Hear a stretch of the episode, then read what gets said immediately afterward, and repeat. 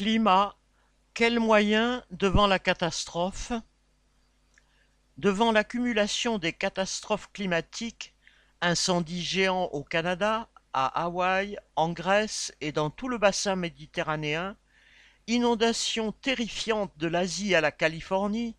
pics de chaleur inédits un peu partout,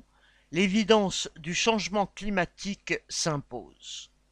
Comme s'impose l'évidence de sa cause principale, l'activité industrielle et commerciale incontrôlée et la gravité de ses conséquences pour l'humanité tout entière.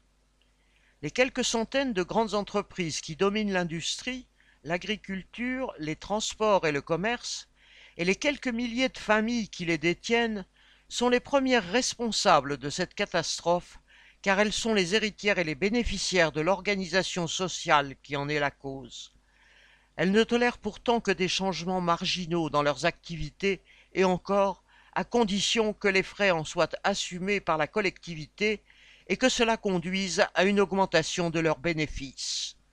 Par exemple, les armateurs veulent bien être aidés pour changer de carburant, mais personne, et surtout pas eux, ne se pose la question de l'utilité sociale de transporter autour de la Terre des centaines de millions de conteneurs.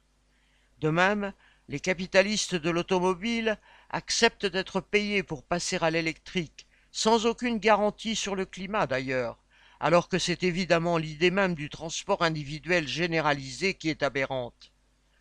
Quant aux groupes pétroliers et gaziers, ils acceptent d'une main les subventions aux énergies renouvelables, en continuant de l'autre à forer partout où ils sentent l'odeur du dollar. Après vingt-huit COP, conférence internationale de lutte contre le dérèglement climatique, ayant accouché de vingt-huit souriceaux morts-nés, la prétendue communauté internationale a montré son incapacité totale à combattre le changement climatique. Quant au gouvernement, aux appareils d'État des pays riches, quelle que soit leur nuance politique, ils ne font et ne feront rien contre les intérêts des firmes capitalistes avec lesquelles, chacun dans son pays, ils sont étroitement liés.